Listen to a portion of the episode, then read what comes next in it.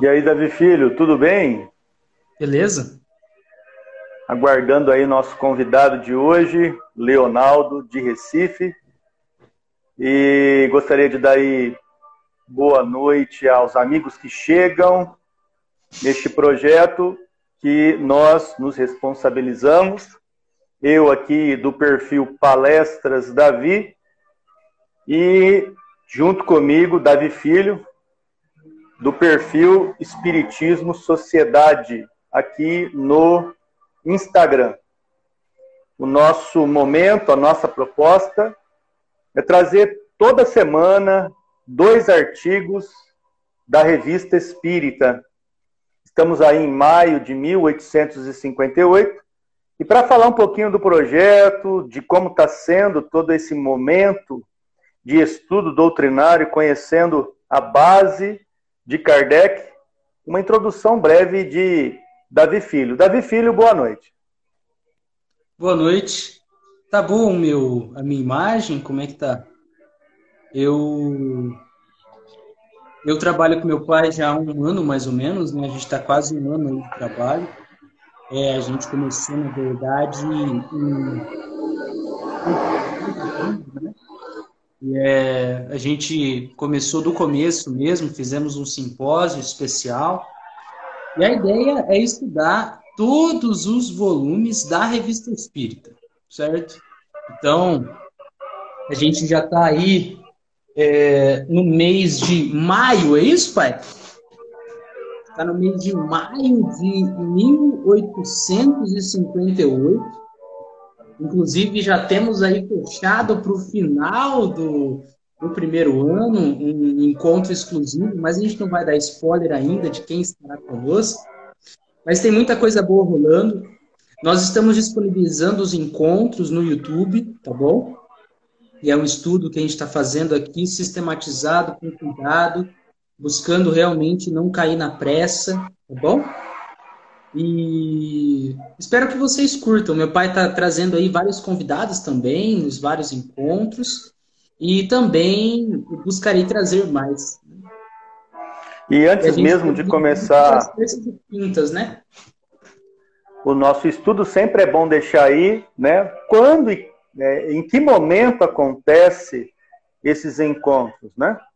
Às terças-feiras eu me responsabilizo, né, por trazer o conteúdo, ou com os desencarnados que me inspiram, ou com um encarnado que me auxilia. Então, já há algum tempo eu divido a tela com um pessoal incrível aí, que eu não vou nem começar a citar para não esquecer de algum, mas tem sido muito bom fazer essa parceria com as pessoas que aceitam do movimento espírita dividir uma tela para comentar algum artigo de Kardec.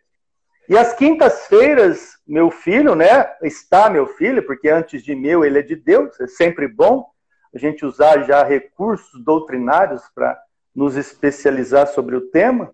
Então, Davi Filho, na quinta-feira, ele também está ainda é, timidamente fazendo aí contatos com convidados, porque ele prefere encarar a onça de vara curta e entrar no, na relva da caça da compreensão é, só e com os desencarnados, né, Davi? Você zoa, hein? Você zoa mesmo, cara. Mas eu vou fazer mais convites, eu vou fazer mais convites. Inclusive, o movimento espírita entrou aí já, pai.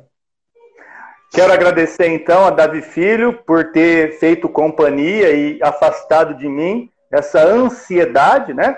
De esperar Leonardo como uma noiva, chegando sempre nos minutos finais, né, antes do padre ir embora do casamento, antes dos convidados saírem fora, Leonardo chegando é, pronto para o casamento com o artigo que nós faremos hoje.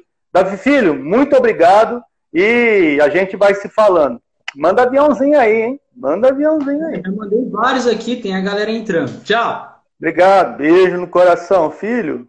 Pô, maravilhoso, cara. Como não ser grato a Deus, né? Com esse. Quero agradecer já a presença de Amelina, Amelina, psicóloga lá de Timóteo, Timóteo, Minas Gerais, a Camila Freire, Leonaldo, nosso irmão Leonaldo, acaba de chegar, já vou convidá-lo para entrar. Manu, Mauro, Daniele Mendes, beijo no teu coração. Ana Maria, sempre grande incentivadora da revista Espírita. Ana Carolina também com a gente. Soraya Lima, amigos incríveis que fazem é, desses estudos um encontro memorável. Vamos então chamar imediatamente Ponte, Estado de São Paulo, com é, Pernambuco, diretamente de Recife para vocês, Leonardo. Boa noite, Léo. Boa noite, vocês me ouvem bem? Estamos bem, Leonardo, bem, a imagem está boa. Primeiramente, Ai, satisfação ter você aqui com a gente, meu irmão. A satisfação é toda minha, totalmente minha. Muito bom tê-lo conosco. Antes mesmo das apresentações, né, Leonardo? Vamos aproveitar o tempo, já estamos a seis minutos do começo do nosso evento. Vou pedir para você uhum. fazer a prece de abertura e imediatamente a gente começa o bate-papo. Pode ser? Pode ser. Você faz para mim a abertura, meu irmão?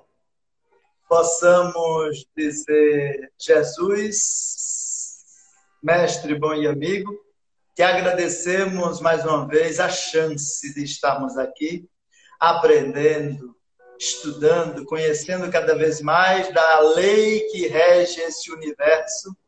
E agradecemos pedindo o amparo, a ajuda e o socorro dos bons espíritos que começam conosco esse trabalho, para que ele não se perca dentro do nosso coração, dentro da nossa mente, mas acima de tudo que ele reflita em nós uma conduta permanente do amor desse Cristo que nos ampara sempre.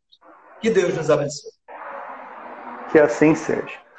Esse é o nosso irmão Leonardo. Leonardo é um dos primeiros amigos que eu conheci depois que começou essa pandemia, ali pelo Palestras Davi, nas manhãs de sábado, nas manhãs de domingo, nos horários esporádicos em que a gente começou a afinar.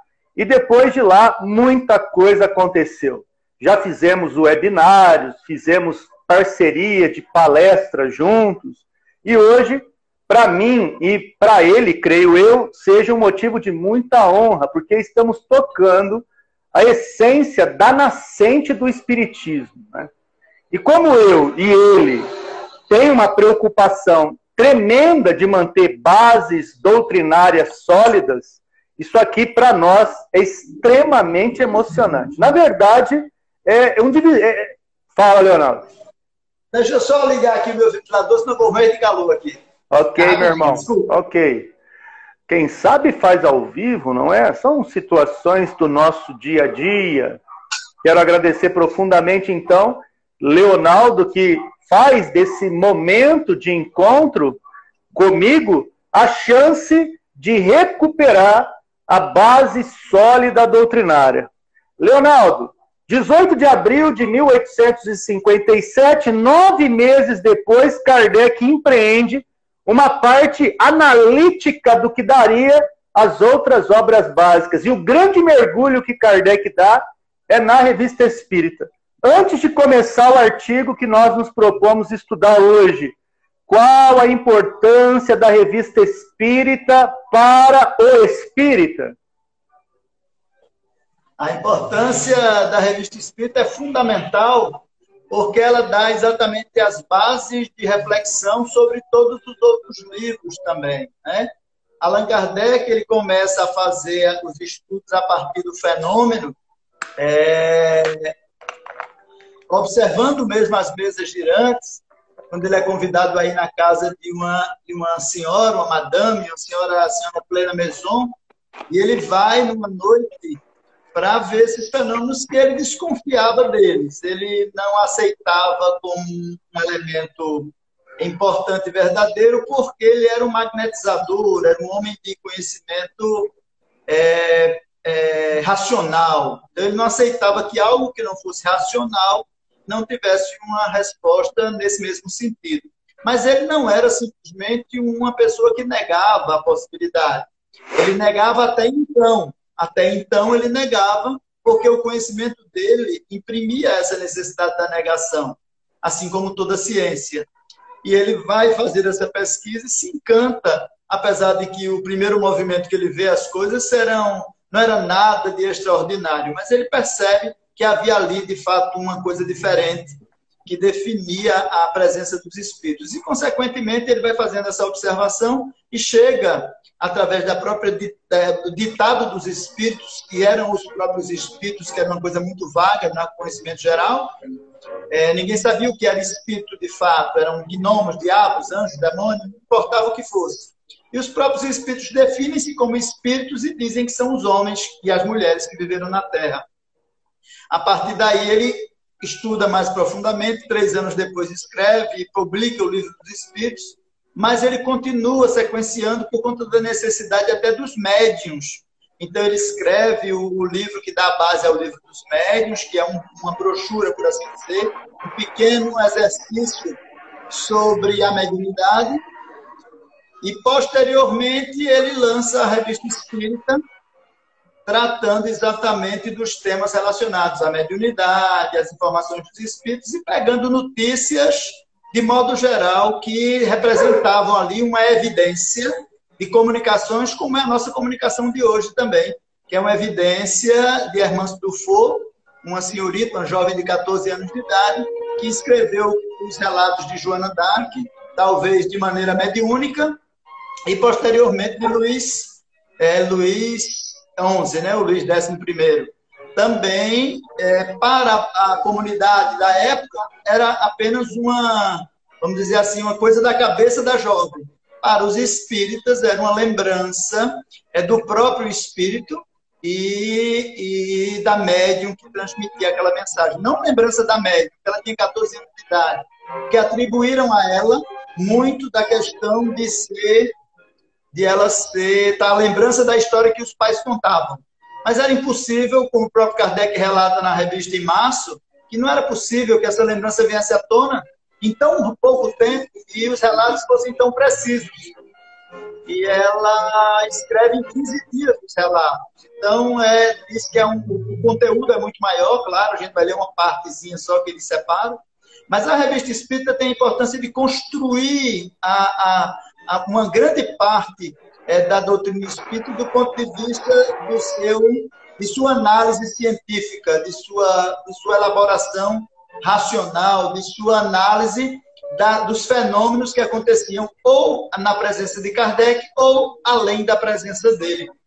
Ele fazia interação dos conhecimentos, question, trazia à tona a informação dos espíritos e se aproveita da própria irmã Fô, depois com São Luís, entre outros, para trazer as informações que eram necessárias para compor a segunda parte do livro dos Espíritos, que sai em 1860, que é a, a, a, a, ideia que a gente tem hoje, é a, edição que a gente tem hoje, né? completa com 1.019 perguntas e respostas. E a revista Espírita foi um elemento que facilitou bastante concluir a segunda parte do livro. Dentro desses conceitos trazidos né, por nosso irmão Leonardo, nós então hoje estamos em maio de 1858, alguns meses da primeira publicação, já que é janeiro e vai até abril de 1869. A previsão desse projeto nosso de encerrar o primeiro ano da Revista Espírita é no finalzinho de novembro. Novembro deste ano, estaremos encerrando, se Deus quiser, o primeiro volume que a gente está estudando todos os artigos e sempre com convidados né, que agregam demais, como é o caso de Leonardo. Você vai hoje perceber que Kardec ele começa a mostrar a semente que daria total difusão, total florescer lá no livro Céu e o Inferno. Na segunda parte, quando Kardec começa a estudar situação dos espíritos ao desencarnar, né? Ao morrer, ao desenlaçar, ao encontrar o óbito. Então sempre é importante que se diga isso, porque não é todo mundo que é espírita. Então se a gente começa a usar uma linguajar unicamente e só é, categorizando para espírita, muitas vezes fica é, é, ininteligível. Por isso que a gente sempre fará e sempre que possível é, trará pontes com o cotidiano, né? Então, o que, que quer dizer isso? Quer dizer que o relato aqui, a gente vai poder perceber se esse espírito que se encontra no mundo espiritual, se ele está feliz, se ele está triste, se ele está é, é, é, sabendo o que está acontecendo nas questões é, morais da vida dele, enfim, uma análise comportamental baseada em um texto. Então, só para explicar para o Leonardo como funciona, a gente não pula nada, Leonardo. A gente lê um parágrafo, comenta, o outro faz a mesma coisa, e assim a gente vai até o fim. Como você está aqui e fará as honras da casa, o título, o subtítulo é teu e a nota de Kardec é tua. E aí depois eu começo no primeiro parágrafo. Então vamos lá. É, o título é da Revista Espírita, Jornal de Estudos Psicológicos, maravilhoso nome que Allan Kardec dá na Revista Espírita, né? É, de maio, a morte de Luiz é, 11, é, manuscrito ditado por Luiz XI à senhorita Hermance do Fogo. Então, ele vai na nota dizer: chamamos a atenção do leitor para observações feitas sobre estas notáveis comunicações em nosso artigo em março último. Isso significa é... que o Davi Filho tem gravado aí o artigo inicial que ele começou a falar sobre Luiz XI e que aqui será uma continuidade. Então, se você perdeu a live, se você perdeu o texto, Kardec recomenda que você volte lá. Coisa que nós não vamos fazer, porque o nosso objetivo é trazer o conteúdo deste artigo aqui. Mas sem né, que você fique desinformado que o primeiro artigo está em março de 1858, né, Leonardo? Exatamente. Que é um pouquinho do que eu falei antes lá, tá? E, e que é um escrito de Hermance Dufour que ela fala sobre traz o, a informação geral é, do, do Luiz XI e Allan Kardec tira apenas esse pedacinho do manuscrito. Esse trecho não está lá, ele cita o manuscrito, tá? Pode começar então, Leonardo. Ah, não me sentindo bastante firme para ouvir pronunciar o vocábulo morte, muitas vezes eu havia recomendado a meus oficiais que apenas me dissessem, quando me vissem em perigo, falai pouco, e eu saberia o que isso significava. Continua? Pode ir mais um pedacinho. Quando não restavam mais esperanças, Olivier Ledain me disse durante é, duramente em presença de Francisco de Paula e de Coitier. Então, antes de, ler, antes de ler a questão da majestade, é, o nível de desinformação de Luís XI é grande pelo medo que tinha, ou desconhecimento que tinha, ou aversão que tinha pela ideia de morte. Então, Leonardo, nesse primeiro parágrafo, é possível conceder o pensamento de que existem pessoas alfabetizadas para a morte e pessoas desalfabetizadas para a morte, pessoas que compreendem realidades espirituais e pessoas que não compreendem. Então, essa é uma introdução que eu gostaria que você falasse, tendo por base o relato deste homem que na história teve uma importância fundamental, mas em relação à morte, ele fugia igual o diabo da cruz. Que, na verdade, o que acontece, independente de ser espírito ou não, alguns de nós têm uma percepção mais natural da vida, né? natural do nascer, natural do morrer também. E sabemos que, que é inevitável, claro, a morte, e deveríamos, inclusive, nos preocupar menos com ela, nos proteger bastante, buscar se, se ficar é, é, socorridos, mas não nos preocupar tanto porque ela é inevitável. Mas algumas pessoas têm um temor da morte muito grande, né? são desesperadas com a morte. Eu conheço pessoas, inclusive, que qualquer coisa referente à morte, elas não, não querem nem ouvir. Né? Então, é, é muito grave, elas têm medo mesmo. E, naturalmente, não querem nem, para si, elas nem falam. Não é?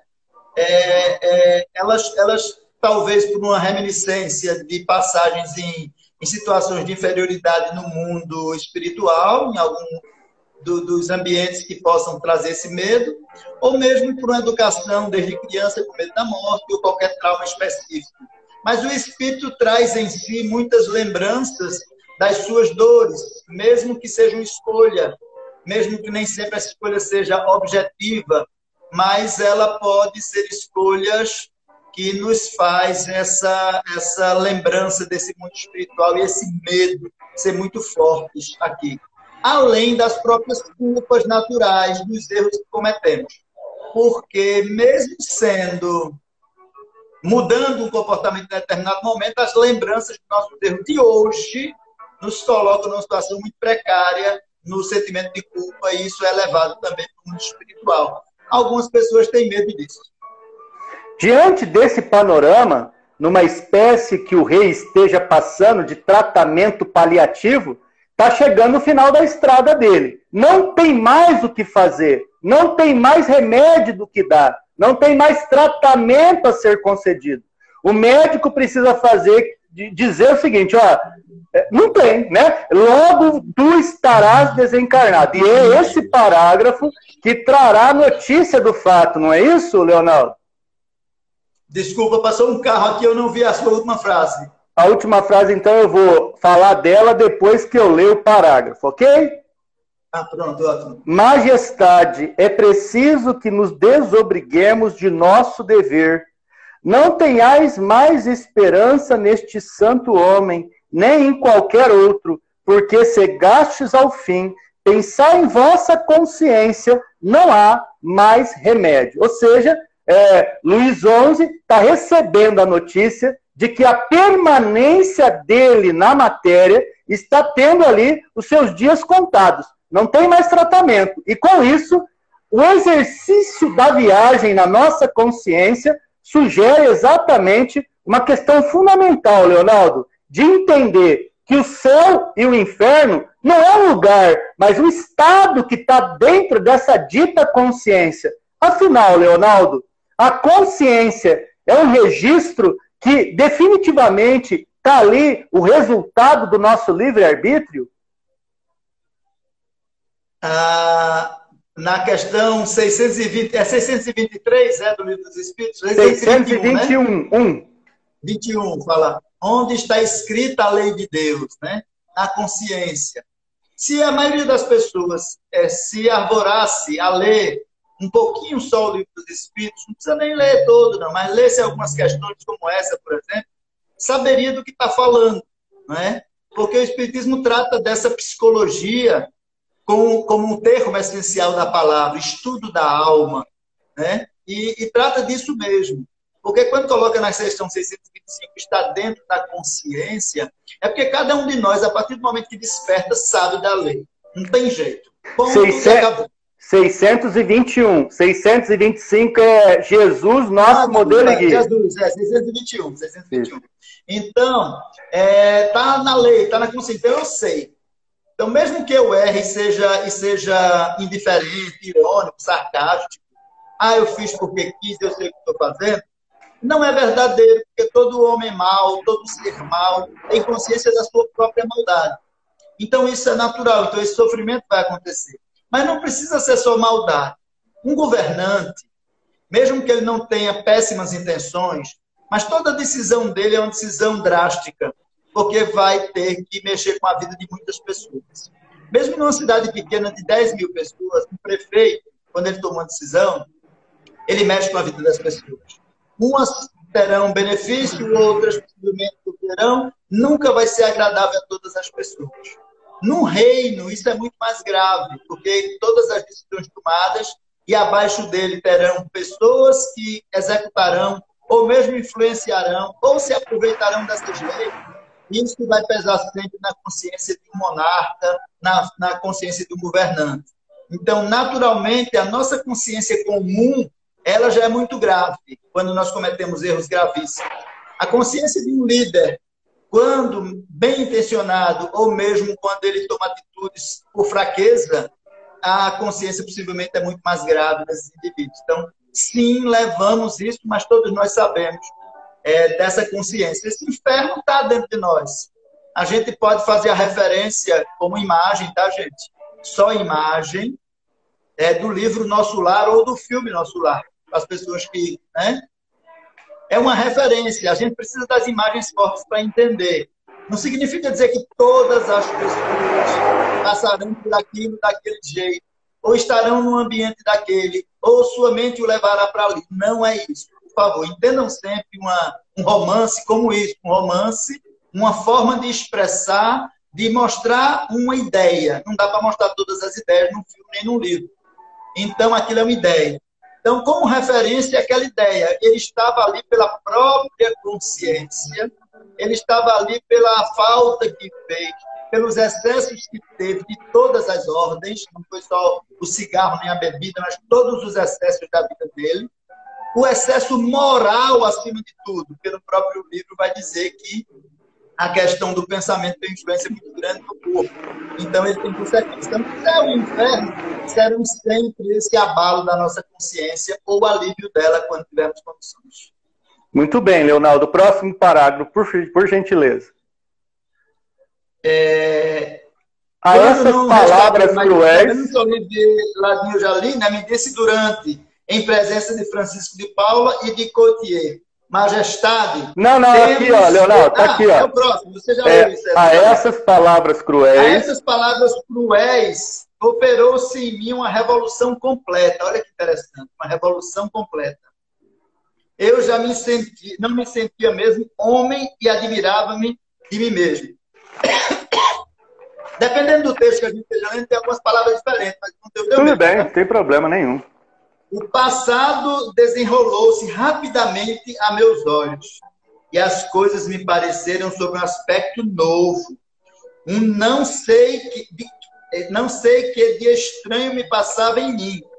Fixou-me, fixando-me um duro olhar de Olivier de Ladim, de Dalim, parecia interrogar-me para me subtrair a esse olhar frio e inquisidor respondi com aparente tranquilidade. Nesse parágrafo, nesse parágrafo aí, o básico também que vale a pena a gente trocar uma ideia, é sobre o filme que é rebobinado e que traz o resultante de uma equação.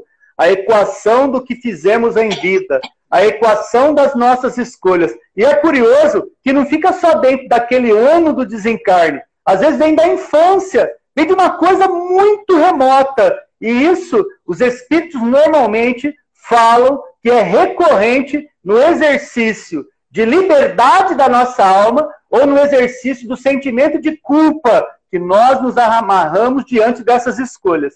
Leonardo. Espero que Deus me ajude. É possível, talvez, que eu não esteja tão mal quanto pensais. Então, a reflexão desse texto, como você coloca, né?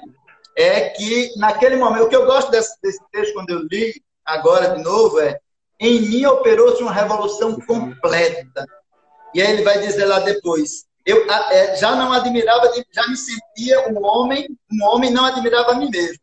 O passado desenrolou-se sob um aspecto novo. Olha, a vida já parecia uma coisa diferente para ele um não sei porque é estranho de mim. Aí o olhar fixado, o olhar fixado de quem estava do lado dele, que é o Olivier, fez com que ele sentisse mais ainda isso. Porque havia como uma esperança do Olivier é, lá daí que ele estivesse morrendo mais rapidamente ainda, né?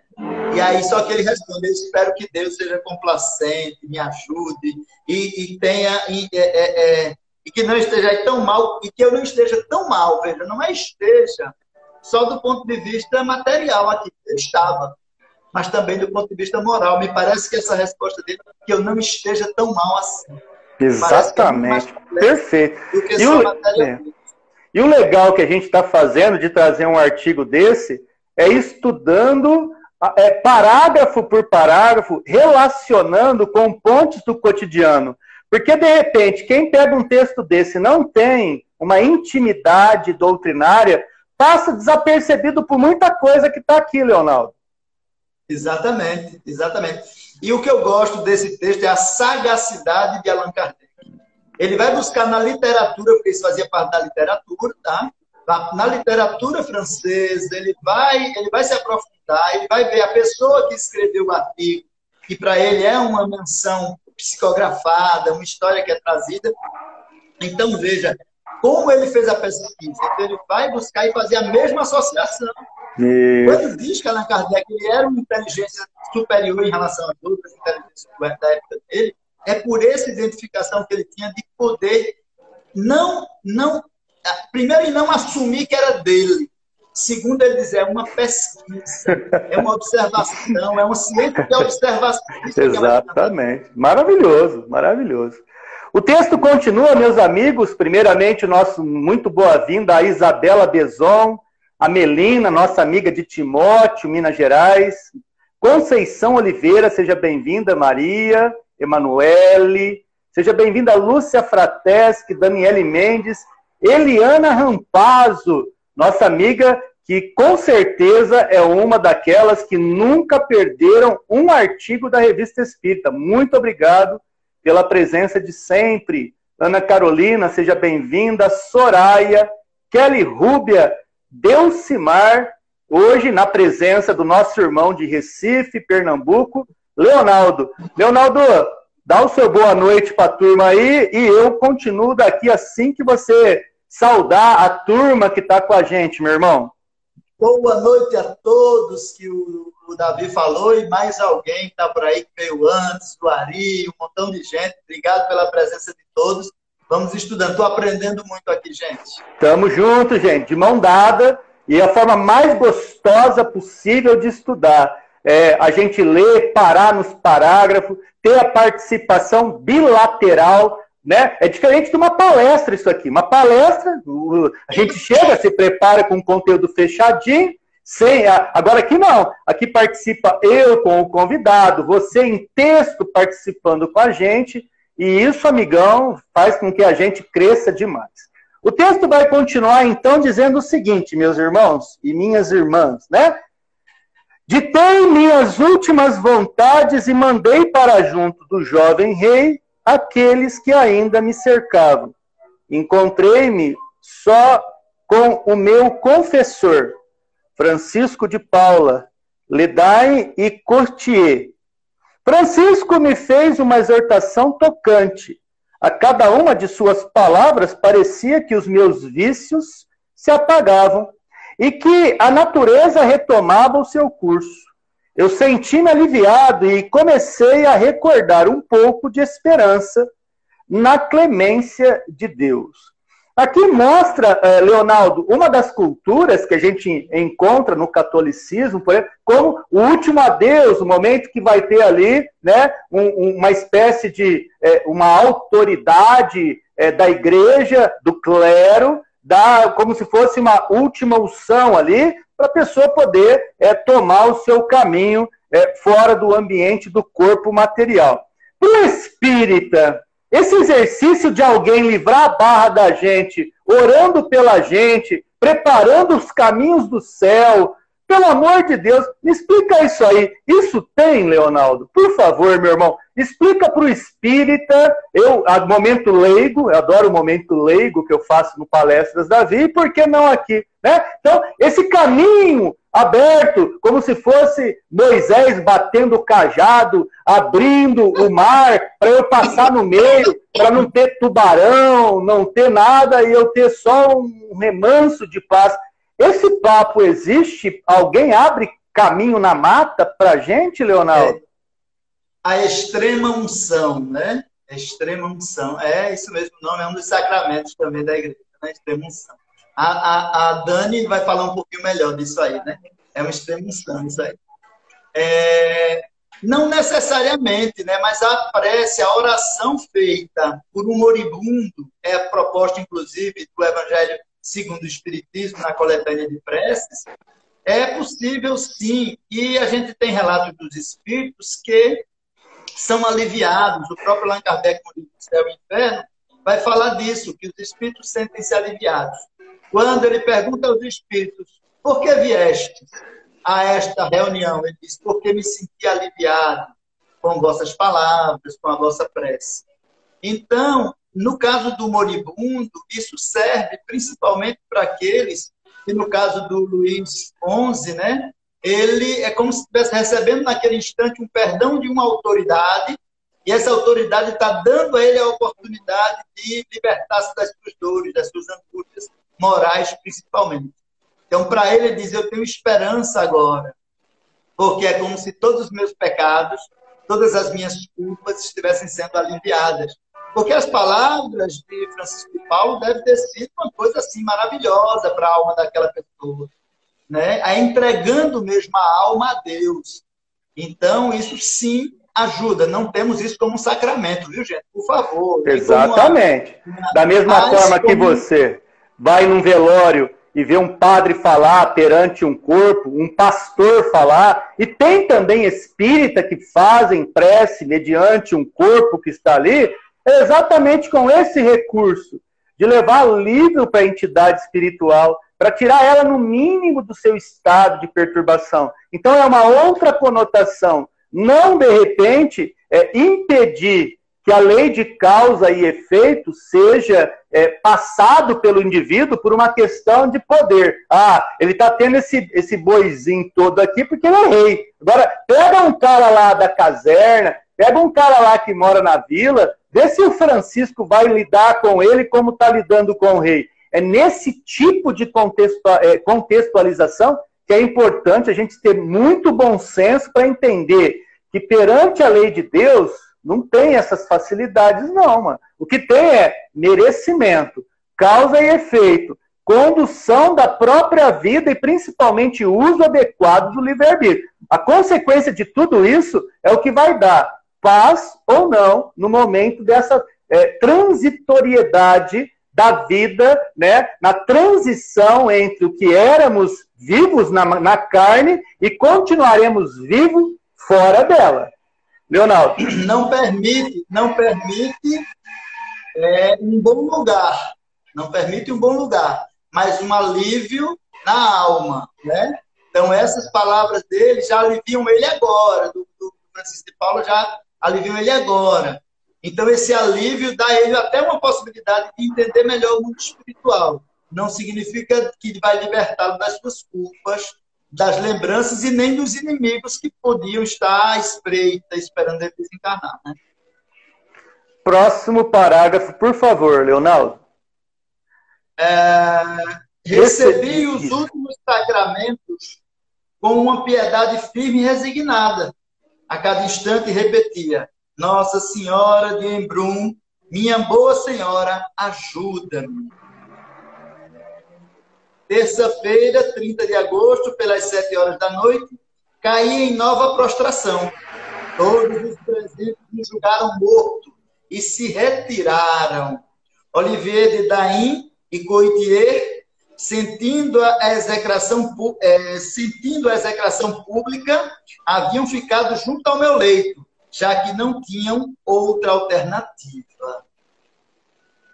É, só para citar um pouquinho esse, esse trecho aí, né? Porque assim, eles estavam lá numa situação muito, muito crítica em relação à situação social também. Posteriormente, eles foram é, é, executados, presos e assim por diante. É, então, ali era o último refúgio, mas não eram pessoas muito boas, não estavam ali com intenção de estar próximo ao rei para ampará-lo, mas para ver a sua morte e tirar algum proveito dela. Proveito dela, tá? exatamente. Leonardo, o que, que é nesse parágrafo que dá para a gente explicar ao amigo leitor da revista Espírita, ao amigo que está tendo contato pela primeira vez com o Espiritismo, o que, que é o estado de perturbação na morte do corpo físico? a gente tem, a gente está tá sempre tá muito apegado. Imagino que são 50, 60, 70, 80 anos mas enquanto tem maturidade, vibração e energia, a gente está muito preso a isso aqui, né? independente da idade. Algumas pessoas com mais facilidade se desprendem né, desse mundo porque não tem o apego a ele, não tem aquele, aquela necessidade de, de é, estar preso a ele. Outros nem tanto, como é o caso dele, ele tá, tem muito medo, porque a matéria para ele a, a carne para ele é muito importante. Então, possivelmente, o desprendimento dele vai se dar muito mais dolorosamente do que o desprendimento de outro. A perturbação é exatamente essa passagem entre o corpo físico e o corpo espiritual, a chegada, né? o desligamento. Então, a perturbação, dizem os espíritos, que ela é muito relativa. Pode demorar de 5 minutos a 50 anos, e assim, não importa, é uma perturbação. Há espíritos que chegam, segundo o relato de Allan Kardec no livro, dos, no livro Saindo, né? 350, 500 anos ainda no estado de embrutecimento, perdidos a vagar mesmo no, no, no universo, no estado de perturbação. Mas a perturbação propriamente dita é o estado de transição entre o corpo físico e o mundo espiritual. É o instante da morte e o quanto vai ser para o desenlace desse estudo, dessa perturbação. Muito bom, muito bom. O texto, meus amigos queridos, escrito por Kardec em maio de 1858, que dá aí uma vazão incrível ao tema da morte de Luiz XI, com uma média que aproximadamente dois anos ininterruptos está muito junto de Kardec. É muito curioso, porque o sumiço de Hermance do é um mistério para os estudiosos e biógrafos que não sabe o que aconteceu com ela. Não se sabe se ela né, é, foi casar, casou e mudou, mas ela teve um momento ali de sumir do mapa, e, e aí nós estamos no momento onde ela muito aparece, com Luiz, com Joana Dark. É, boa parte do que a gente vai ter lá no Evangelho segundo o Espiritismo é graças ao trabalho dessa médium fantástica e tal, que também né? Curiosamente, ela aparece, se eu não me engano, no filme de Kardec. Ela aparece com é, uma situação ali, um posicionamento perante a vida, com um pouco de dificuldade de lidar com essa possível característica que ela encara de é, é, merecer o, o, aval de que ela é a grande médica, os espíritos falam por ela. Então, todos esses detalhes aí são importantes para a gente ver como era um burburinho, e Kardec, no meio desse olho do furacão, sempre centrado. Não interessa quem escreve, não interessa como chega. Interessa o conteúdo. O que, que dá para tirar daqui? Então você já viu que Kardec não estudou só o francês. Ele pegou já artigo em, em russo, ele pegava artigo americano, ele pegava. Ele, não tinha e-mail. Não tinha WhatsApp, não tinha Facebook. Você não imagina o que, que é chegar, né? Um maço de carta, né? E ele ter que fazer uma triagem danada e organizar tudo aquilo. Era um trabalho sobre-humano. E isso é importante que se diga, não é? Quer falar alguma coisa sobre isso, Leonardo, antes da gente essa avançar? Essa questão do médium, essa questão do médium, nós temos que tomar muito cuidado, porque todos os médiums são falhos. Daí a necessidade de analisar os textos escritos pelos médicos. Né? Não vamos esquecer disso. Leio até Chico Xavier, até Chico Xavier. O próprio, ele próprio escreve, o próprio Emmanuel faz referências a ele, ao erro dele, em livros dele, como o caso do Consolador, por exemplo. Então, significa dizer que todo, todo texto tem que ser levado ao crivo da razão. Kardec propõe isso, então todos os médios têm que ser, sim, analisados e questionados. Claro, uma autoridade como Chico, como Divaldo, uma autoridade dos grandes médios que nós conhecemos, existe, é lógico. Mas será que Divaldo está sujeito a errar? Claro, e muito. Será que Chico está sujeito a errar? Claro. O próprio Chico dizia: tem hora que eu não sei se, se, se sou eu, se é o espírito, eu não sei se é a intuição. Ele próprio dizia isso. Eu já ouvi médiums dizerem isso. Eu próprio, claro, num nível muito menor da minha intuição, tem hora que confundo as coisas. Por conta disso, então, não significa dizer que nós somos infalíveis, principalmente os médios. Então, o fato de ser famoso, temos que tomar cuidado, né? Então, o espírito tem muito isso. Ah, o, o, o foi fulano que disse, cuidado. Ah, foi o Davi que falou. E aí a gente tem que tomar um cuidado enorme. Será que o que Davi falou, o conteúdo realmente imprimia autoridade? É o que Kardec dizia. Se fosse irmãos, se fosse qualquer outra médium, não importava. É, as irmãs Godin, não importa. O importante era o conteúdo. Ah, veio do Brasil de um médium é que faz. Tá, deixa eu ler aqui o conteúdo. Ah, é, é, deixa eu pegar o cara aqui da Holanda. Deixa eu pegar. É, é a mesma coisa, então. É isso aí. O texto, então, meus amigos, Luiz XI, no seu estado de perturbação, ele relata que não demorou tanto assim, no dele. Caso que vai ser né, diferente de um para outro. Como disse o Leonardo, nós temos exemplos e mais exemplos, certo? Logo, diz o nosso irmão, recobrei inteiramente a consciência. Ergui-me, sentei-me na cama, olhei em torno de mim. Ninguém de minha família lá estava. Nenhuma mão amiga buscava a minha nesse momento supremo para suavizar-me a agonia numa última carícia.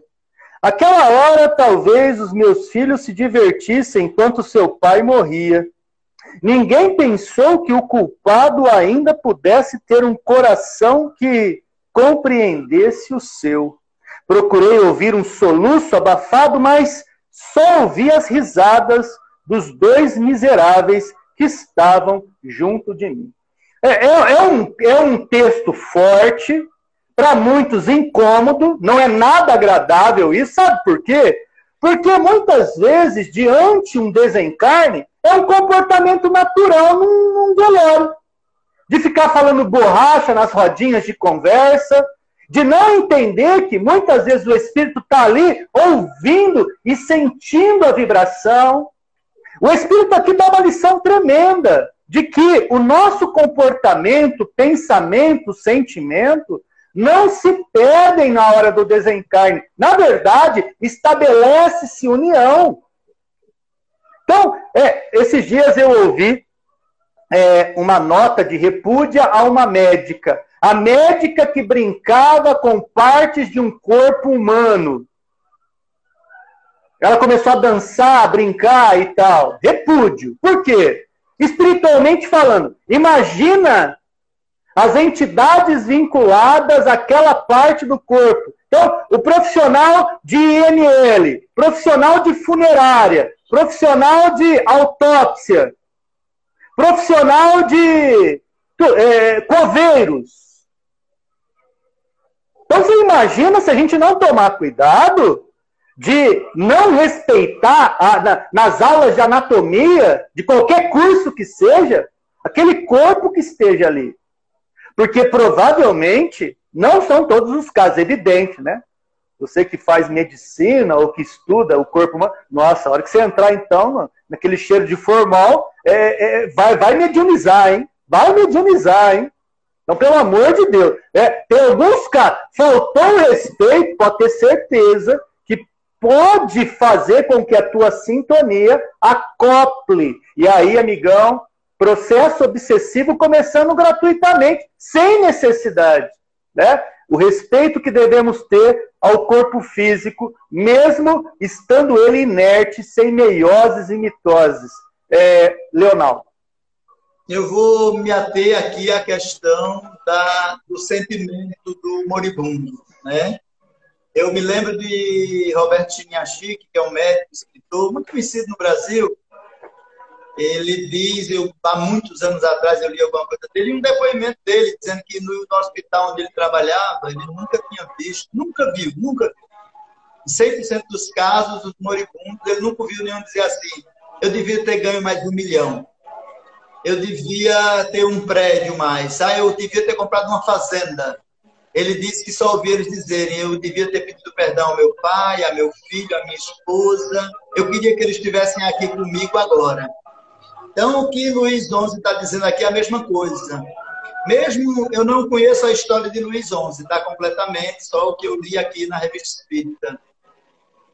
Mas mesmo que ele tenha sido um mau, um mau legislador, apesar de ter sido um momento bom da França, um momento de mudança da França, ele pega depois da transição, vocês podem ler depois a história de Luís VII, que é o pai dele, e da transição como foi feita, muito grave na época, tomando o poder dos ingleses para dar de volta o poder da França através de Joana d'Arc.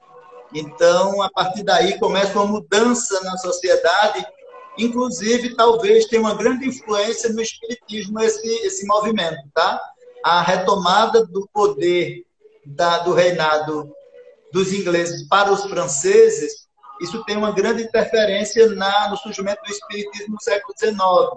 Nós estamos falando aí do, de 1400 e pouquinho, e, e o espiritismo 1800, 850. Então a gente está falando aí de muitos séculos depois. Mas isso pode ter aberto espaço para o amadurecimento da França para receber o espiritismo. Pode, eu não estou afirmando isso, tá, gente? Pode acontecer. Então ele passava, apesar de ser um momento bom, mais tranquilo da própria França, já não tinha mais aquelas guerras e a guerra civil como existia, mas ele, não sei como foi o reinado dele, mas veja que a, a, o sofrimento dele era a ausência dos filhos, a ausência de alguém, a gente vai ver daqui a pouco outro relato, né, que vai continuar, quem Pode. ficou com ele, né? Então você imagine que sofrimento. A única coisa, mesmo sendo ele o pai que foi, que pelo, pelo menos a impressão que dá é que não foi bom, mas ele diz: Eu gostaria que estivessem aqui, os miseráveis, ao invés de estarem chorando, estão sorrindo, é, longe de mim, né? Só esses miseráveis que estão perto de mim. É complicado isso aí. Pode continuar, irmão querido. Divisei a um canto da minha galba, a um canto a minha galba favorita, que morria de velha. Meu coração pulsou de alegria, pois eu tinha um amigo, um ser que me estimava. A galba é uma raça de cachorro, tá, gente? É a fêmea do galgo. O galgo é uma raça de cachorro. É aquela, aqueles cachorros bem é, com magrinhos, que tem aquela, aquela aquela silhueta bem magra no final, bem, bem magrinho. É um galgo aquilo ali. Essa é uma galba que era possivelmente a cadela que ele tinha também morrendo de velha já, junto com ele. É, então era o único amigo que ele tinha naquele momento. Imagina, o único amigo que sabia que estimava ele. Que coisa interessante. Veja que dor para o espírito, que dor terrível. Até a transição dele vai ser muito dolorosa. E dentro disso que a gente está comentando, meus amigos, é, é, muito importante entender a sobrelinha. Você percebe que é um cara extremamente poderoso na Terra. Não faltava nada. Mesa farta. Você precisava, é, discava para o é, iFood, pedia McLanche feliz. Estava tudo tranquilo, na boa. De boa mesmo. Agora, não significa que ao desencarne tem os mesmos favores, tem as mesmas bases de comodismo. É isso que é importante também entender nas entrelinhas de um texto como esse. Por quê? Porque quando a gente exalta demais o tal do orgulho, da vaidade, do egoísmo, que vai ser martelado praticamente em todos os capítulos do Evangelho segundo o Espiritismo, não é à toa, porque é ali que a gente cria essa erva daninha de ingressar também com coisa parecida com o que está aqui. E às vezes nem com um cachorro para nos velar, nem com um cão para nos velar. É verdade. Você lê ou leio? Ah, você faz as honras da casa até o fim agora, Leonardo. Fiz-lhe um sinal com a mão. A lebreira arrastou-se com esforço até junto ao meu leito e veio lamber-lhe a mão agonizante. Olivier percebeu esse momento, levantou-se de um salto, praguejando, e esbofeteou a infeliz, cadela com um bastão até matá-la. Expirando, meu único amigo lançou-me um longo e doloroso olhar. Olivier empurrou-me violentamente sobre o leito. Deixei-me cair e entreguei a Deus a minha alma culposa. Que desencarne foi esse, hein, ô, ô, meu irmão querido? Uma coisa, né?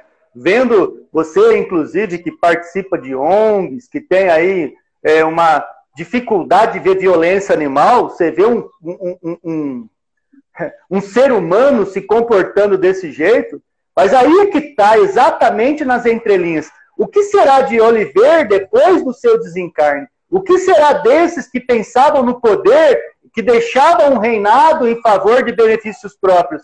É tudo isso que a gente não consegue vislumbrar se não fosse resultado da mediunidade, resultado dos estudos doutrinários, resultados do que os médiums têm através da vidência, da psicografia, da psicofonia, é essa ponte de trazer notícias. Porque se não fosse assim, nós não saberíamos e entenderíamos que a lei dos homens né, seria totalmente falha e Deus haveria se perdido. Como a gente sabe que Deus não se perde em nada e que existe uma lei que não se faz perder em momento algum, em alguma situação, esses amigos aqui que produziram tanta dor, tanta incompreensão, desde um rei que de repente, dentro de um orgulho, passou por situação tão difícil, até os seus súditos, que eram pseudo-súditos, a gente então passa a perceber que a vida ela é muito mais complexa num cenário desse do que a gente pode imaginar. Né?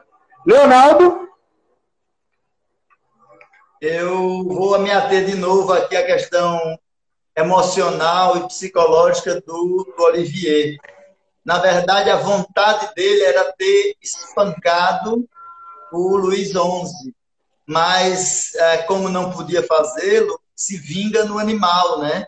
Então, a forma dele matar o, o, o rei Luiz XI, ele mata o animal dele, porque não podendo agredi-lo mais do que eu podia, empurrando ele de volta ao leito, ele agride e mata o animal como uma forma de expressar toda a sua raiva, todo o seu ódio, toda a sua vingança, tudo que ele podia fazer naquele instante, não podendo fazê-lo diretamente, o fez no animal. Então, é uma representação também de muitas vezes nossa atitude de vingança que nós fazemos, às vezes com um filho, é, como a gente viu esse caso aí esses dias, né, de um, de um, não vamos chamar de padrasto, do namorado da mãe do menino lá, que agredia como uma forma de, talvez, agredir o pai do menino, talvez de agredir a própria mãe, que não agredindo-a, que eu nem sei se a agredia, ele agredia a criança. É uma forma de, de mostrar essa inferioridade, essa impotência, esses seres, esses seres inferiores do ponto de vista psicológico, né? essa, essa frustração, esse complexo de inferioridade, normalmente se vinga através da violência. A maioria dos violentos é um complexado, tem complexo de inferioridade, precisa de armas para poder se, se posicionar, precisa de violência, precisa de agressão. Todo pigmeu usa o artifício da violência contra os gigantes. A gente viu isso em toda a história da humanidade. E se repete dia a dia. Né? Todo indivíduo que precisa de argumentos de violência, ele representa uma dor muito grande dentro dele, inferioridade muito grande dentro dele. Então, não podendo se vingar de Luiz XI, ele se vinga da cadela. Ele mata ele através da, da, do animal. Então, ele enfurece matando o animal. É aquelas pessoas que, na sua ira, quebram as coisas dentro de casa, agride, faz um ato, como está lá no Evangelho, né? A ira, o ódio, é, se vinga de objetos porque não pode se vingar muitas vezes das pessoas. E essa, esse, nós temos que tomar muito cuidado com isso, porque esse ódio está dentro de nós também. Né? Muito perigoso isso. Quero agradecer profundamente essa noite incrível de estudo, um artigo menor do que o comum, mas que traz um conteúdo massivo, extremamente importante para a gente pensar. Temos aí todo um tempo para pensar a respeito. Primeiro, para ver o que temos de pouquinho de Luiz XI, para que temos um pouquinho de Oliver, para que temos um pouquinho desse cenário, para que dentro desta avaliação a gente possa, lá como fala a questão 919 do Livro dos Espíritos, nos conhecer melhor, nos avaliar e dentro desse autoconhecimento provocar o que há de melhor de virtude em nós e restringir, lapidar aquilo que em nós se chama vício e más tendências através das más paixões.